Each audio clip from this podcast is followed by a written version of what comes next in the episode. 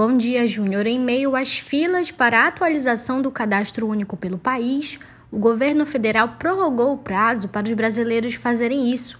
As regras foram publicadas no Diário Oficial da União desta quinta-feira. Segundo o Ministério da Cidadania, os processos estão em andamento desde fevereiro e englobam 8 milhões de famílias. Existem dois tipos de regularização do cadastro: a revisão cadastral, no caso de famílias que tenham feito a última atualização nos anos de 2016 e 2017, e a averiguação cadastral, no caso de famílias que tenham discordância entre os dados preenchidos e o cruzamento de informações com outras fontes. Essa regularização é necessária para evitar o cancelamento da inscrição da família no programa Auxílio Brasil e da tarifa social de energia elétrica.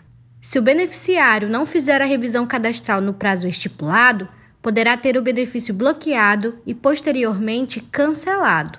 É notícia? A Novo Tempo informa. Fernando Araújo para o programa Manhã Novo Tempo.